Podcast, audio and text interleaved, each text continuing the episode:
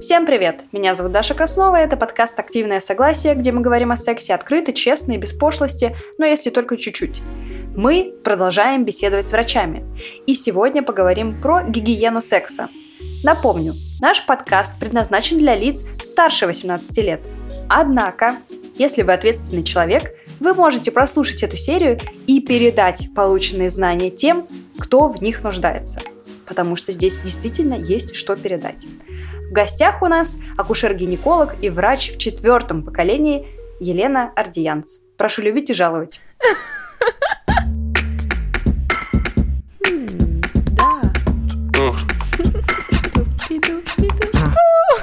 Что? Это секс. Страсть.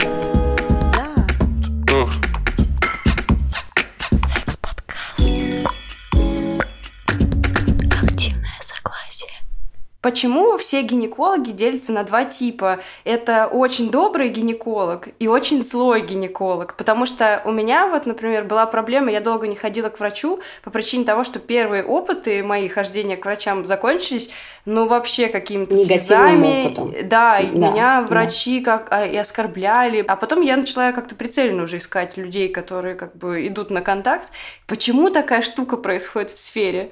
Я все время об этом думаю. И, наверное, это а, мы думаем, что это связано с, с личностными качествами врача, но мне кажется, что здесь а, все немножко по-другому. Хотя, безусловно, личностные качества имеют высокое, большое значение.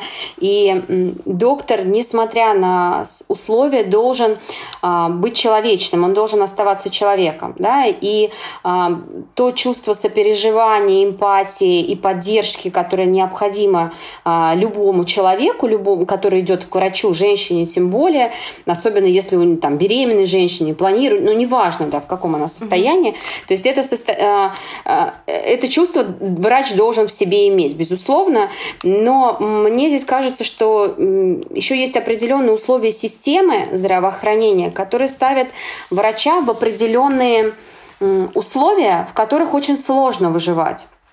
И очень мало врачей, которые продолжают а, в нынешних а, условиях системы здравоохранения быть врачами, быть компетентными и при этом сохранять вот это чувство эмпатии, человечности. Потому что либо нужно мало зарабатывать, не думать о себе, думать только о пациенте, там, а, сидеть в рядовой какой-то, в каком-то помещении, да, и выполнять свою работу из года в год, не думая о себе, думая, вот, быть, будучи человечным. Либо приходится а, крутиться, вертеться, зарабатывать, пытаться зарабатывать деньги для себя, но в связи с этим потерять определенное количество вот э, э, чувственности, скажем так, да, э, и человечности.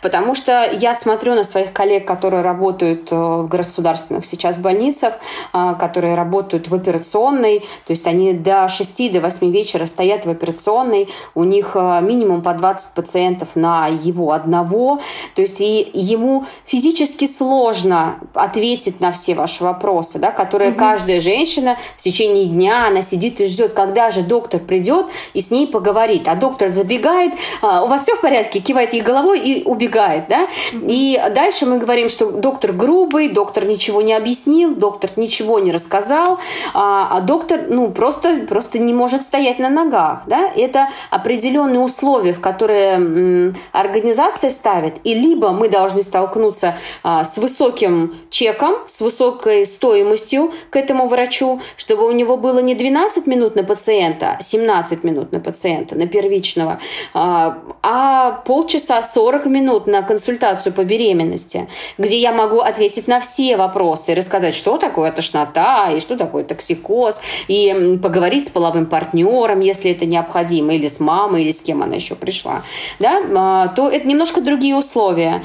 Поэтому, к сожалению, приходится э, выбирать, да, и, но я абсолютно убеждена, что э, и в госструктурах, это все, опять же, человеческий фактор, и в госструктурах можно найти и есть эти прекрасные, э, замечательные врачи, которые продолжают, да, служить этому делу, несмотря на ту заработную плату, которую они получают. И в частной клинике, несмотря на очень высокий чек, можно столкнуться с грубостью, высокомерностью, да, и и вот э, невнимание э, врача к, э, к женщине, к пациенту.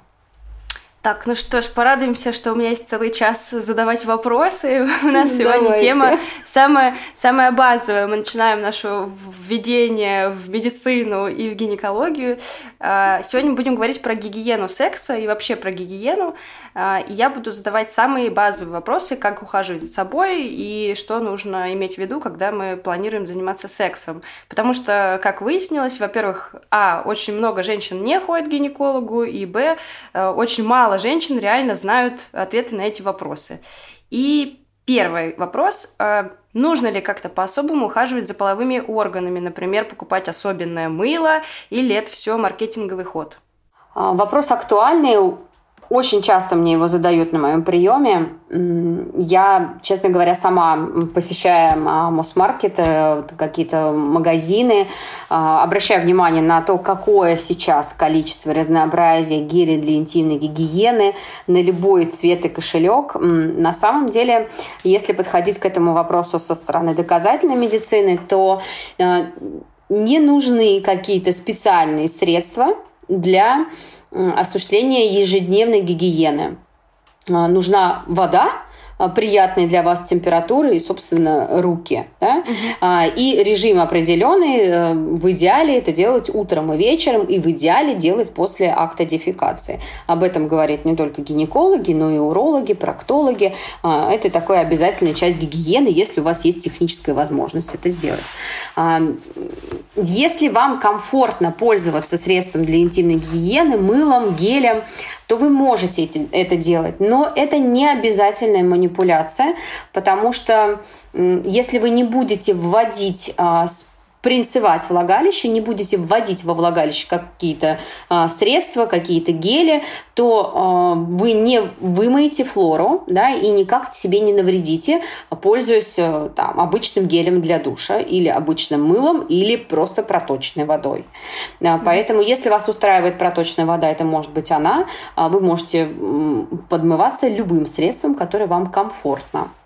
Комфорт – это главное. То, что вам комфортно, и если у вас нет на это аллергической реакции. Потому что нужно, не стоит забывать о том, что вот эти средства для интимной гигиены, а, особенно если они невысокого качества, не очень дорогой стоимости, они могут включать массу дополнительных ингредиентов, на которые частенько бывают аллергические реакции. А какой запах должен быть у вагины? Потому что насчет запаха существует миллион мифов, вот это вот оскорбление про рыбу. Ну, запах, безусловно, у всех плюс-минус индивидуальный, как и запах кожи, да, это, угу. Это связано с потовыми железами, с особенностями национальными, с особенностями гигиены, но вообще флора во влагалище кислая, и запах во влагалище кислый, и вкус выделений тоже кислый, угу. и это варианты нормы. А, так должно быть. Поэтому, если женщина приходят э, с жалобой, что вот у меня там какой-то кислый запах э, неприятный, в принципе, мы, опять же, прикладывая э, тестовую полоску, PH-полоску, которая в норме должна быть у любого гинеколога, на приеме, и, соответственно, приложив эту полоску, мы однозначно говорим, что посмотрите на цвет этой полоски, полоска идеального состава, это говорит о том, что флора у вас прекрасная, да, и никакие, собственно, анализы, обследования и лечение вам не требуются. Другое дело, когда мы говорим про какой-то другой запах, и чаще всего это запах тухлой рыбы. Честно говоря, я не сразу узнала, почему так, Uh, угу. Ну вот у меня нет ассоциации именно с запахом тухлой рыбы, вот конкретно у меня. Но uh, это запах, который нельзя мимо него пройти. Многие женщины говорят о том, что от меня прям пахнет. Я вот прям чувствую, что от меня пахнет, и там я в транспорте еду, и мне кажется, что все чувствуют, что от меня пахнет. А, вот именно вот это состояние требует диагностики, безусловно, потому что это а, бактериальный вагиноз, это симптом бактериального вагиноза, и а, если этот запах не проходит, то это требует диагностики, ну и, возможно, обследования лечения, да, если действительно так. Но как минимум посещение гинеколога. Угу. А вот вообще, насколько интимная гигиена и состояние здоровья связаны? Или это как бы может существовать отдельно друг от друга два вот эти вот феномена? Ну, то есть, если человек очень много моется и там постоянно за собой следит, он будет здоровее, чем тот, который там условно моется, ну, я не знаю, раз в два дня. Как, не будем реже. Um, поняла вопрос. Нет, на самом деле нет зависимости, что с одной стороны, нет зависимости того, что если женщина будет э, там постоянно подмываться, а есть категория женщин, которые очень следят за своим здоровьем, угу. каждые три месяца ходят к гинекологу, постоянно подмываются, по любому поводу обращаются, и потом они тоже сетуют на, на то, что ну как же так, я, я же все время хожу, а вы мне говорите, что вот у меня сейчас возникла какая-то ситуация. То есть это не значит, что у вас меньше риск возникновения возникновения определенных состояний. Но э, нормальная флора во влагалище – это залог она, она, нормальная флора во влагалище предохраняет, это определенный барьер к возникновению какой-то э, условно патогенной флоры, которая в определенный момент может стать патогенной и вызвать заболевание. Поэтому почему и не стоит с обратной стороны все время спринцеваться, подмываться э, и пытаться вымыть эту флору. Тем самым, да, хотя женщины не думают о том, что они флору вымывают, они думают о, о чистоте. То есть чем угу, чаще угу. буду мыться, тем, чем, тем здоровее буду. На самом деле это не так. И а, вот эта флора, она обладает определенным фактом защитным а, и защищает нас от э, патогенных микробов. Это, конечно, не значит, что она защитит нас от инфекций, передающихся половым путем, об этом стоит тоже, не стоит думать. А, но что касается бактериальных, а, условно патогенных микробов, то да, конечно. А вот должна ли отличаться как-то гигиена, условно, человека в 13 лет, в 30 лет, в 50 лет? Потому что, ну, организм сильно меняется, условно, во взрослом возрасте, там, менопауза, в подростковом возрасте какой-то переходные вот эти вот все пубертаты. Единственное, что в определенном возрасте мы можем столкнуться с определенными изменениями. А, в, в пубертат э, девочка, в принципе, не понимает, что с ней происходит пока, и не понимает, что есть норма, что нет. И стоит быть более внимательной, при этом в нужной мере информированной, именно вот в нужной мере, потому что зачастую мы встречаемся либо ситуации, когда Женщина пытается выучить э, анатомию а, и базовый курс э, медицинского вуза да, по специальности акушерства и гинекологии. Это а, я, либо... это все я. Да. Господи. И это видно сразу на приеме, потому что девушка, женщина сыплет всевозможными медицинскими терминами а, и во многом в целом разбирается. На самом деле это не должно раздражать а, врача потому что, с одной стороны, это здорово, с другой стороны, есть определенные заблуждения, да, что она все знает, поэтому она может в определенных моментах не идти никуда, потому что, ну, я же и так знаю больше, чем мне скажут на приеме. А с другой стороны, мы сталкиваемся с ситуацией, когда девочка в пубертате, в принципе, не понимает, да не только девочка в пубертате, но и уже после 18-20 не очень понимает э, о строении своих половых органов, о том, как происходит половой акт, как происходит оплодотворение, что надо делать, если тебе это надо или не надо. Да?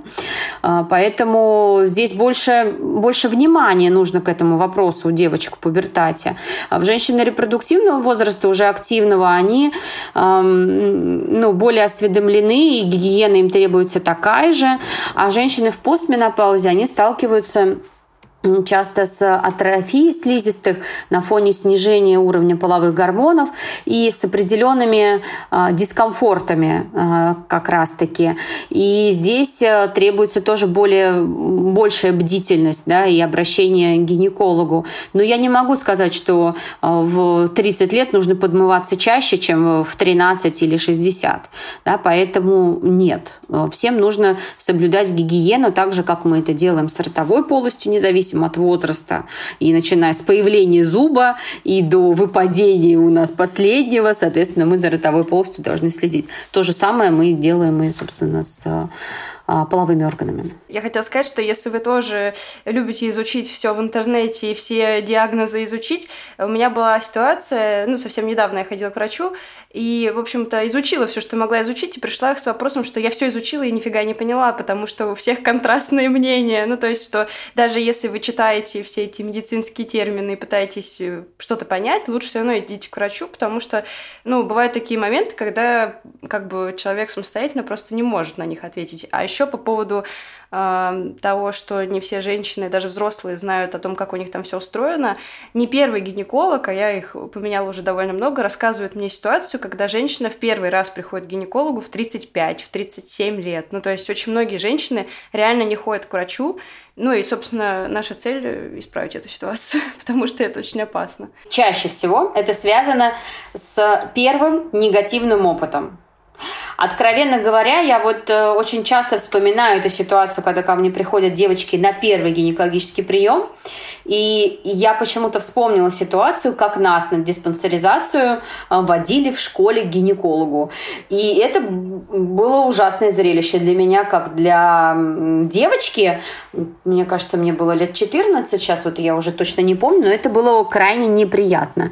И если мы параллельно с тем, что это было неприятно, меня никто не оскорблял, никто не грубил ей, собственно, не, не устраивал какие-то насильственные действия, но если мы дополним это вот грубостью, а, какими-то неприятными состояниями, то не очень уравновешенные девушки с, с не очень высокой самооценкой а, и с определенными какими-то психологическими травмами, особенно если они у нее были с детства, это вызовет крайне неприятные ощущения и на очень долгое время отобьет охоту посещать гинеколога. Я попала к врачу случайно. Меня вообще другой врач сказал пойти. То есть, если бы мне другая врач не сказала пойти, я бы не пошла. Мне 24 года, и я как бы на своих э, прошлых негативных впечатлениях как раз и сидела. И очень зря, что сидела. Важно ли мужчинам также тщательно ухаживать за собой, как и женщинам? Потому что существует такой расхожий стереотип, что вот у женщин, ну, все находится внутри, да, мы ничего там не можем э, понять, надо обязательно идти к врачу. А у мужчин все снаружи, поэтому как бы можно и не париться. Большая часть мужчин намного больше парится по этому поводу, нежели женщин. Они, в принципе, очень тщательно относятся к своему половому органу, намного бережнее, намного бережнее, нежели к этому относятся женщины. Если женщина не сильно бежит и не быстро идет к гинекологу, как только у нее появляется выделение, то как только у мужчины появляются высыпания, налет, какие-то изменения, он первым делом сообщит об этом своей половой партнерше э, и скажет, что это там у меня, что у тебя, и как у тебя там вообще дела, и не ты ли это. А, и второй, он сразу побежит к, гинеко, к урологу.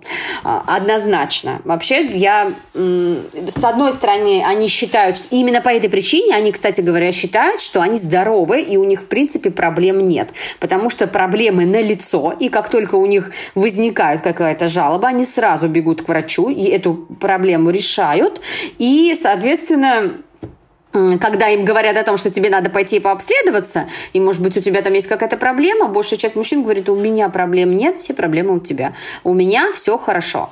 Поэтому мужчины, действительно, большая часть состояния у них, э, ну, правда, на лицо. Э, кандидоз очень, очень быстро проявляется. Э, высыпание, налет, неприятные ощущения, микротрещины. И, конечно, мужчины вообще не терпят это состояние. И женщина может еще день-два три наблюдать, пока не появится нестерпимый зуд, а мужчина бежит сразу.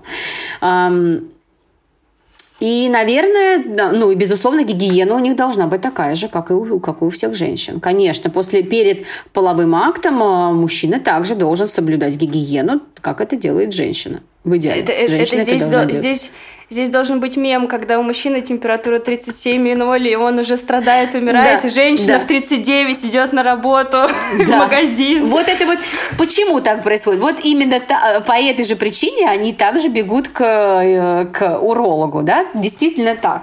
То есть мужчины, в принципе, большая часть мужчин, а, я вот не знаю, не трепетных к себе, большая часть мужчин а, безумно трепетных к себе, к своему здоровью, уж тем более к своему половому органу. Это же просто самое святое. Давайте скажем еще раз, э, чтобы всем было точно понятно, что не всегда женщина может понять по половому органу, что секс может принести ей какие-то боляки? Не всегда. А, он может э, ну, например, если мы говорим про герпетические высыпания, про герпес, то, конечно, высыпание на половом органе, но давайте откровенно, женщины, еще подумаем о том, ну, что прям все при э, ярком солнечном свете разглядывают половые органы мужчины перед первым половым актом, говорят, ну-ка, пойдем-ка к увеличительной лампе и посмотрим, нет ли у тебя там высыпаний. Ну, откровенно говоря, это же происходит не так. А, поэтому вряд ли может быть, после полового акта женщина, может быть, что-то и рассматривает и увидит. Но во время и перед это происходит, ну, вообще не всегда. Даже в половине случаев не происходит. А, и хотя герпетические высыпания, опять же, можно увидеть а, кандиломы а, можно увидеть на половых органах у мужчины выделение, ну, если он подмылся, то нет. То есть хламидийную инфекцию, гонорею, то есть классической гонореи, которая была когда-то, мы сейчас уже давно не видим. А, и, соответственно, если он соблюдает гигиену, то мы этого и не увидим перед половым актом. Поэтому это иллюзия, что я на него посмотрела в его честные глаза, и не только в глаза, и увидела, что там все хорошо. Поэтому давай-ка не будем одевать презерватив, я тебе верю. Это иллюзия, да, и женщина всегда говорю это на приеме, очень практически всегда говорю молодым девочкам, а, что каждая девушка должна думать исключительно о своем здоровье, а не а не об удовольствии полового партнера. Потому что она, опять же, сталкивается с определенными манипуляциями из серии ах, ты не хочешь, ну тогда давай не будем, или ты мне не веришь. Я ничего или, не там, чувствую. Да, да, да, я найду другую, особенно если мы говорим про молодых прям девочек, да, угу. а, то это абсолютная иллюзия, да, того, что это так. На самом деле женщина должна думать исключительно о себе. Иначе она может столкнуться и сталкивается, к сожалению, э, с определенными изменениями и зачастую после, сразу прям после первого полового акта. Да, тут еще важно, наверное, отметить, что все э, гинекологические болячки очень долго и медленно лечатся. Нам у, у всегда очень хочется полечить полового партнера, при этом. Но на самом деле лечить их нужно всего от четырех инфекций, передающихся половым путем. А вот нарушение флоры, кандидоз угу. и другие инфекции, с этим сталкиваются женщины, и лечение не всегда, мягко говоря, приятное, а, вагинальное, ректальное и так далее. Так, вот мы перешли, сейчас будем разбирать прям э, половые органы. Смотрите, раньше не было тренда на эпиляцию, все ходили с волосами и не парились. И вот э, потом все начали волосы убирать, и сейчас снова их возвращают, возвращают на фоне тренда на бодипозитив. И вот у нас есть две полярные теории. Первая теория, что волосы нужны человеку, чтобы защищать его там, от бактерий и от всего. А вторая теория, что волосы скапливают пот, там, удерживают запахи, и надо их убирать. Что говорят врачи? Нужно ли убирать волосы? Нужно ли оставлять волосы? Что с ними там делать? Однозначный факт, что волосяной покров нам нужен не просто так.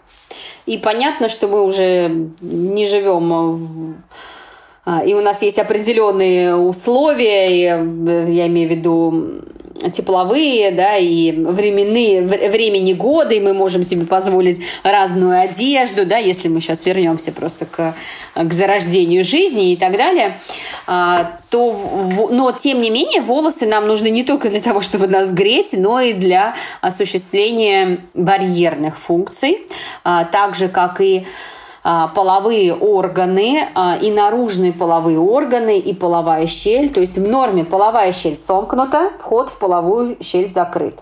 А, сомкнута, прикрыта малыми половыми губами, сверху большими половыми губами. И все это в том числе осуществляет защитную функцию. Потому что флора во влагалище одна, во внешней среде она другая, половые органы закрытые, защищают, собственно, вот э, являются преградой между внешней средой и внутренней средой. И волосяной покров в том числе обладает определенными защитными и барьерными функциями. И если женщина соблюдает гигиену, то не нужно а, думать про то, что, боже мой, у нее же столько волос на лобке, поэтому она какая-то там нечистая или потная и так далее. Mm-hmm. То есть это, это не так. А, другое дело, что если вам некомфортно или некомфортно вашему половому партнеру. Кстати говоря, далеко не все женщины а, молодого, скажем так, возраста а, как продвинутые э, женщины. Не все ходят на эпиляцию. У меня много женщин, которые имеют волосы на лобке и совершенно следят за этим, но это осознанный выбор, скажем так. Да? Угу.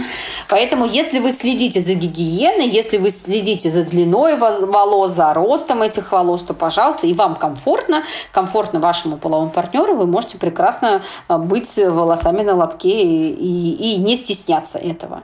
Если вам некомфортно, то, пожалуйста, просто вы можете, собственно, сбривать волосы, удалять, пользоваться всевозможными средствами эпиляции, которые сейчас существуют. Если есть анатомические изменения, то волосы не помогут э, стать, сохранить барьер, да, это тоже mm-hmm. надо понимать. То есть, если есть проблема с мышцами, то волосяной покров не заменит mm-hmm. барьерную функцию мышц тазового дна в том числе. А, но если вам хочется удалять волосы, то вы, в принципе, волосы можете удалять везде. Э, и на лобке, и на половых губах, э, и делать там глубокое бикини, пожалуйста, как вам комфортно. Да, вот сейчас перейдем как раз к глубокому бикини. Как вы относитесь к лазерному удалению волос? Потому что э, многие считают, что это может вызвать рак, и вот насколько там нормально сжечь все волосы. Да, вообще? у меня вчера у меня вчера была пациентка, молодая. Она ко мне пришла перед первым половым актом. И вот одна из, один из вопросов был связан с тем, что как вы относитесь к эпиляции, я знаю, что от нее будет рак. Тем не менее, волос на лобке у девушки не было. Но вопрос такой она задала. Я прекрасно отношусь к лазерной эпиляции, угу. честно говоря. Скажу больше, я сама ее использую если у нас есть какие-то повреждения кожи, если у нас есть какие-то образования на коже, а про, а про это не стоит забывать, да, что, безусловно, есть онкозаболевания кожи, а, и есть чудесные врачи-дерматологи, которые лечат не только э, прыщи, извините, да, но и занимаются серьезными вопросами. И если у вас есть какие-то изменения, то вам однозначно стоит посетить врача, сделать определенные исследования, а, посмотреть под микроскопом на эти образования и понять, какой характер они носят. А, если мы говорим про лазерную эпиляцию, то в любой уважаемой клинике, которая занимается эпиляцией, а, проводится осмотр, и а, любые неровности, подозрительные элементы, которые у вас есть на коже, будем так говорить, защищаются, замазываются определенным средством. Определенной мазью, средством, которое защищает а, данную область от от, лазера, от эффекта лазера. Поэтому не стоит этого бояться. А, вопрос в другом, что мы все очень по-разному можем переносить эпиляцию. И если это состояние для вас болезненно, а, и вызывает дискомфорт, то оно может повлечь за собой определенные последствия в виде там, высыпаний, после лазерной эпиляции, часто герпетические высыпания, mm-hmm. нарушение менструального цикла. Но это реакция больше как следствие, а не вот именно, что я сходила на лазер, и у меня раньше месячные пришли. Как правило, mm-hmm. нет. Можно ли носить ежедневные прокладки каждый день, потому что они называются ежедневные? Mm-hmm. Um, это не полезно. Ежедневные mm-hmm. прокладки это не полезно. И большей части своих пациентов э, я всегда спрашиваю, пользуетесь ли вы ежедневкой. Кстати говоря, их стало очень немного стало женщин, ну, во всяком случае, на моем приеме, которые продолжают пользоваться ежедневкой.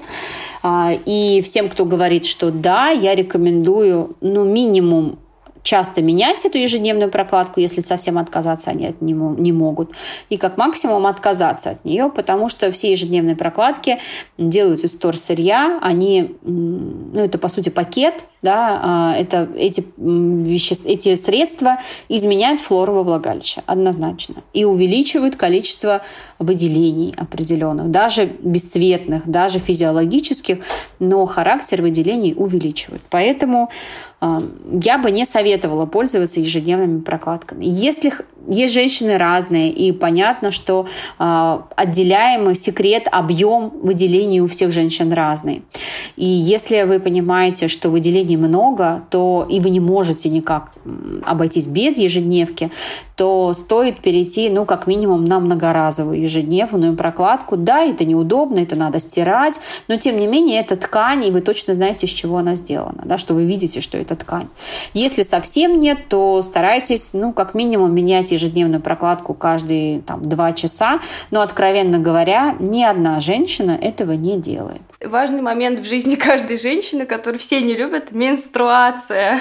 Что лучше со стороны врача? Тампоны, прокладки, есть еще менструальные чаши, есть многоразовые тампоны, в общем, много сейчас чего есть. Что лучше выбирать? То, что вам удобно. Это первый критерий. Ну, для меня точно. При выборе любого средства, которое мы рекомендуем, мы должны думать в первую очередь понятно, что об эффективности, а во второе об удобстве. А, это касается там, от приема контрацептивов, э, вагинальных форм свечей или таблеток, да, то есть должна быть альтернатива. Если женщине удобно пользоваться прокладкой, ей все устраивает, то, пожалуйста, конечно, прокладка максимально физиологичный процесс, да. Угу. Если мы говорим о том, что женщина, сейчас много женщин, которые там за экологичные отношения, и прокладка для них неприемлема, а многоразовая прокладка менструальная, ну, для меня так себе история, откровенно говоря. Я, честно, все пробовала, но я не впечатлена, да, да при всей угу. моем медицинском образовании я не, ну, не, ко мне некомфортно. А, поэтому, а, если женщина понимает, что прокладкой не хочет пользоваться многоразовой, то, пожалуйста, она может использовать менструальную чашу. Если менструальная чаша правильно подобрана, а, то это очень комфортный, в принципе, метод. Угу. Если она при этом соблюдает гигиену перед установкой чаши, перед удалением чаши и хорошо обрабатывает чашу, то имеет сменную, то, пожалуйста, может пользоваться менструальной чашей. Если мы говорим про использование тампона, прокладка либо тампон, опять же, про удобство. Э, тампон удобнее многим женщинам, но не стоит забывать про сроки эксплуатации. А то мы здесь сталкиваемся с определенными моментами, что женщина использует тампон, да, это удобно, но при этом позволяет себе оставить тампон на ночь, например. А, или использовать два тампона одновременно, потому что от одного она протекает. Ну, то есть а, а, сплошь и рядом у меня такие пациенты. То есть это как бы мы можем с вами кивать. Это, это просто, это же никто не, никто не увидит. У меня просто, я когда слушаю, у меня иногда бывает очень эмоциональная реакция лица. Да, мы можем закатывать глаза, но по факту это, это так, действительно. То есть, выбирая средства гигиены, гигиены мы в первую очередь должны думать об его эффективности, второе об его комфортности для каждой конкретной женщины, но при этом не забывать про эксплуатацию, правила эксплуатации данного средства и угу. соблюдать гигиену и время, которое это средство может быть использовано, и все. И тогда оно будет максимально эффективно для вас. Слушайте, Безусловно, мы а... можем говорить, да, про токсический шок на фоне прокладок, на фоне тампонов. Да, это действительно есть. А, и таких очень малый процент женщин действительно есть а, с такой проблемой. Но опять же, это все про гигиену и про эксплуатацию, в том числе тампона. А, то есть это все зависит. Я думала, что это просто происходит как реакция на волокна. Да, а, это синдром токсического шока на фоне использования тампона. Вообще описан был очень-очень давно, еще в, в период появления тампонов э, первых. Вообще это реакция на тампон, но она в том числе и про эксплуатацию тоже. Но таких mm-hmm. женщин очень мало. Раньше просто в сети очень часто гуляла такая история про гинекологов, которые рассказывали, что женщины забывали тампоны внутри и приходили, и вот. Ну скажите, это правда да. или нет? Такое случалось, случалось на так, вашей практике? У меня было таких две пациентки, да, две за, ну, вот за 13 лет. Um, Одна была очень э, забавная ситуация. Э, девушка вообще не поняла, что у нее тампон. То есть, то есть во-первых, терялся, это ладно еще, да, то есть мы находили. Mm-hmm. Потерялся тампон. Очень многие, опять же, из-за непонимания, незнания анатомии, многие женщины не понимают и думают, что влагалище это бездна, и что можно залезть рукой во влагалище и долезть до горла. Ну, нельзя, да, то есть как бы это сделать. То есть, что там что-то во влагалище потеряется и куда-то убежит, и я никогда не найду. Технически это невозможно. Именно по этой причине они, слава богу, приходят к гинекологу и пытаются искать это э, с гинекологом, а не с половым партнером, с фонариком, там еще с, чем-то. Но ситуации, когда в принципе забывают, да, тампон, да, у меня лично была такая ситуация, женщина 4 э, дня, она как забыла тампон. Она вообще забыла, что она ввела тампон. Она вела его два. Это вот про эту ситуацию. Она вела угу. два тампона. Один она удалила, а про второй она забыла. За эти четыре дня у нее там были и половые акты, и, и все было. Спустя четыре дня она, ну, не, естественно же, это же выделение, это же запах, да, женщина пришла в смысле, у меня там что-то, что-то у меня там, видимо, это половой партнер, а что-то оказался тампон просто, который четыре дня менструальной крови, он находился во влагалище. Поэтому, да, такие у меня ситуации были. Действительно так. Это, опять же, про нашу ответственность, что если мы используем какие-то средства, мы должны понимать, как они работают, куда мы их вставляем, что будет, если мы это не сделаем, да, не удалим или вовремя не удалим и так далее. У меня очень эмоциональный отклик на такие истории, потому что э, я сама не могу тампоны носить. Мне просто, ну, мне некомфортно, неприятно, и я э, могу носить менструальную чашу, потому что она гибкая и как бы подстраивается условно под анатомию, а тампоны для меня какая-то экзекуция, поэтому я не представляю даже, как можно вставить и забыть, но я так часто слышала, да, такие истории, что, конечно, поражена. Главный вопрос по поводу месячных, можно ли заниматься сексом во время месячных. Потому что mm-hmm. у некоторых женщин, э, и у меня вот такая штука есть, э, вырастает либидо во время менструации почему-то. Ну, на самом деле можно заниматься половой жизнью в, в менструацию. На самом деле занятия сексом в целом оказывают обезболивающий эффект. И женщинам, у которых болезненные месячные, мы в том числе, если у них нет никаких других предубеждений, можем рекомендовать занятия половой, половой жизнью. А, если вы абсолютно, то есть это возможно, это допустимо, и в этом нет ничего страшного, только при условии, что вы абсолютно уверены в своем здоровье и в здоровье полового партнера угу. что и вы, и половой партнер обследованы на инфекции, передающиеся половым путем, и не только передающиеся половым путем, но и РВ, ВИЧ, гепатиты и так далее, другие инфекции, которые, соответственно, передаются парентеральным путем, и, собственно, через кровь это легко а, может произойти заражение. Во всем остальном никаких проблем нет. Вы можете, угу. пожалуйста. Нужно ли мыть руки и чистить зубы перед сексом, потому что на руках и во рту очень много разных бактерий живет? Ну, руки мыть стоит, так же, как и мыть а, половые органы. Угу. Ну, руки вообще стоит мыть, в принципе, часто. А, да, а, гигиена секса, она, она подразумевает мытье рук, а, ротовой полости, если вы используете и, и оральный секс, а, и подмывание половых органов, да, и мытье половых органов. Это разумно. Вот э, наступает половой акт.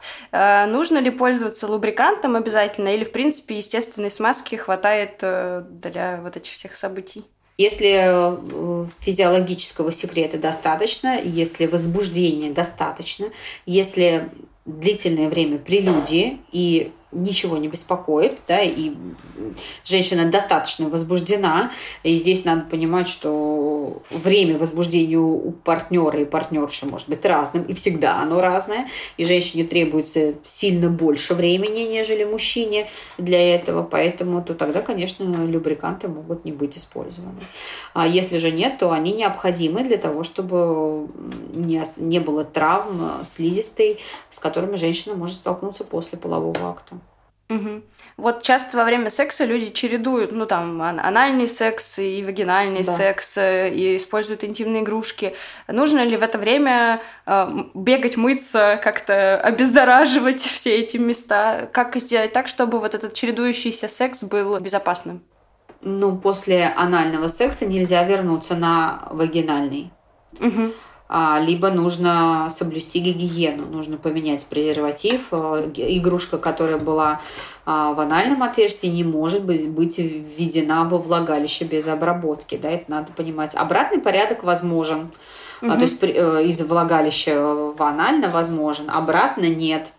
А, из это утверждение следует из понимания того, какая флора живет во влагалище, какая флора живет в прямой кишке.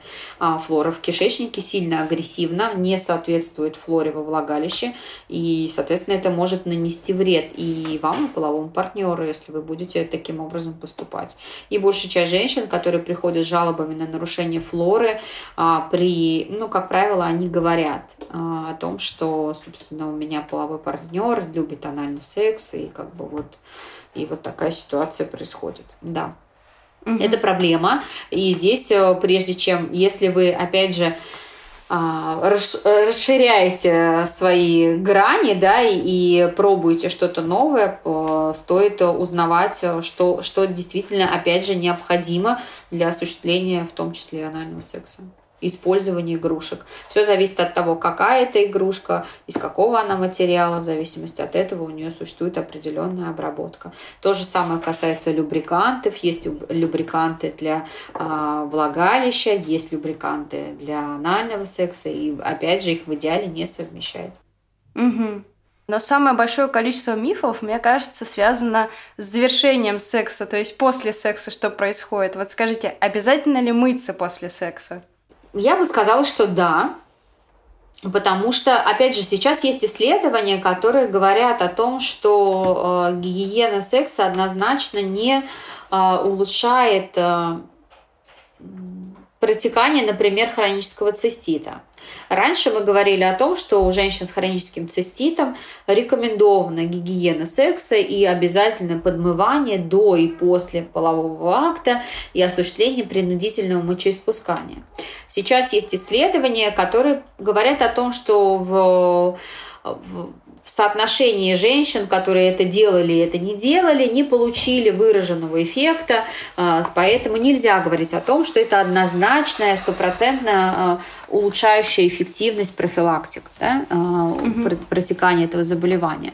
Поэтому я бы сказала, что вот стопроцентно нет, и если вы в какой-то момент забыли, или вам некомфортно, или вы не хотите после этого идти в душ, то ну, нет в этом ничего страшного, но в большей части я бы все-таки рекомендовала это делать, если есть возможность угу. осуществлять, опять же, принудительное мочеиспускание и а, подмываться. Это, опять же, не значит, что мы вводим во влагалище предметы, начинаем вымывать а, эокулят весь да, из влагалища, там, если был законченный половой акт во влагалище. Но, тем не менее, в идеале все-таки подмыться. Давайте еще раз проговорим про мироместин, потому что это очень частая история. Женщины, просто э, горы женщин так делают побуждают к данному действию две причины. Первая и самая частая – это, конечно, нежелание, появление нежелательной беременности. То есть, когда не существует, нет а, в данной пары эффективного метода контрацепции, и женщина, как и или партнер не хочет использовать да, метод контрацепции, а женщина ничего умнее не находит, как, э, собственно, последовать совету подружки, а, соседки или какого-то чата. И часто вставляет, э, ну, начинает начинает использовать всевозможные средства. Это может быть не только мироместин, гексикон, но и раствор соды, а, уксуса, и, там, и, по, и поехали, поехали.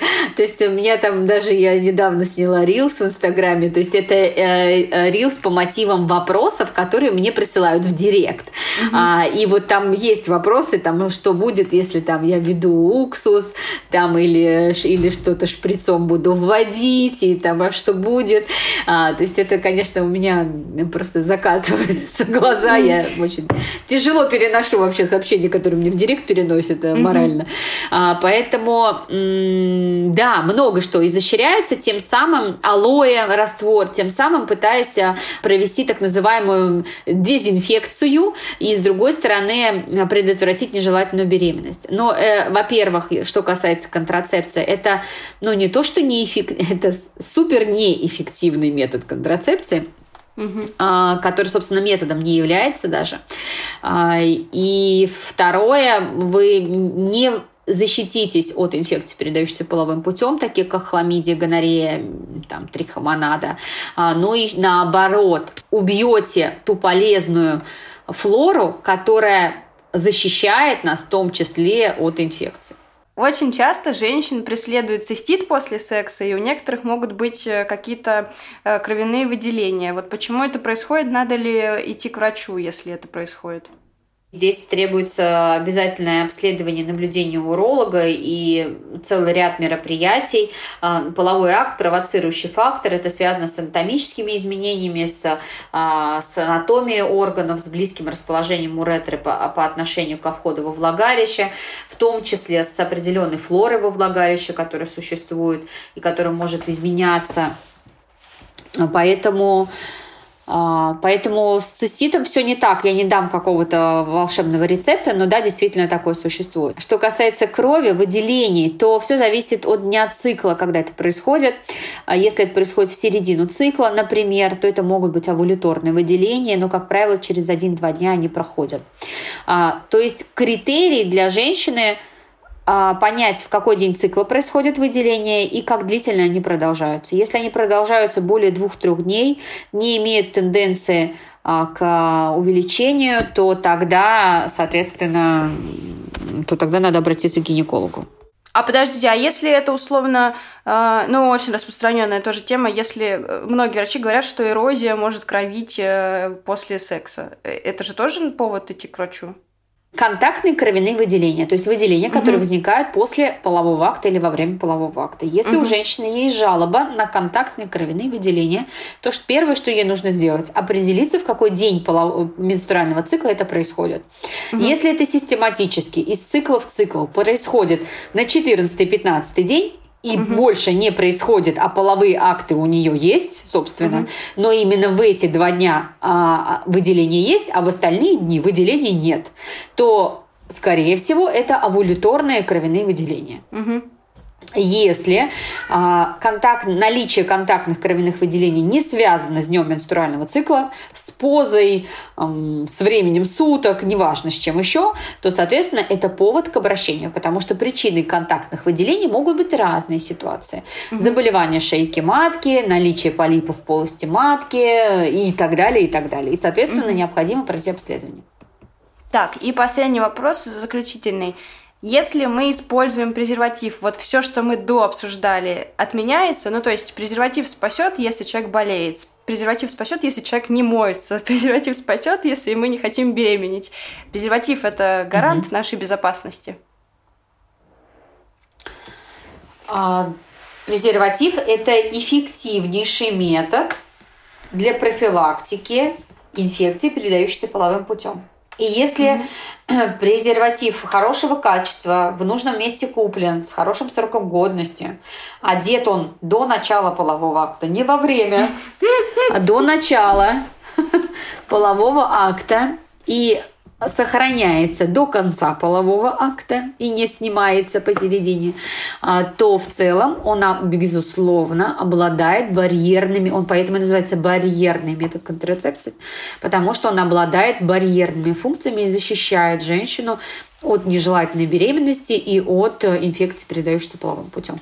Безусловно, мы должны понимать, что презерватив может слететь, а, что он может быть одет неверно, не в нужное время, а, и быть какого-то плохого качества, он может порваться, и тогда у нас возникают риски определенные, поэтому не существует стопроцентного метода контрацепции.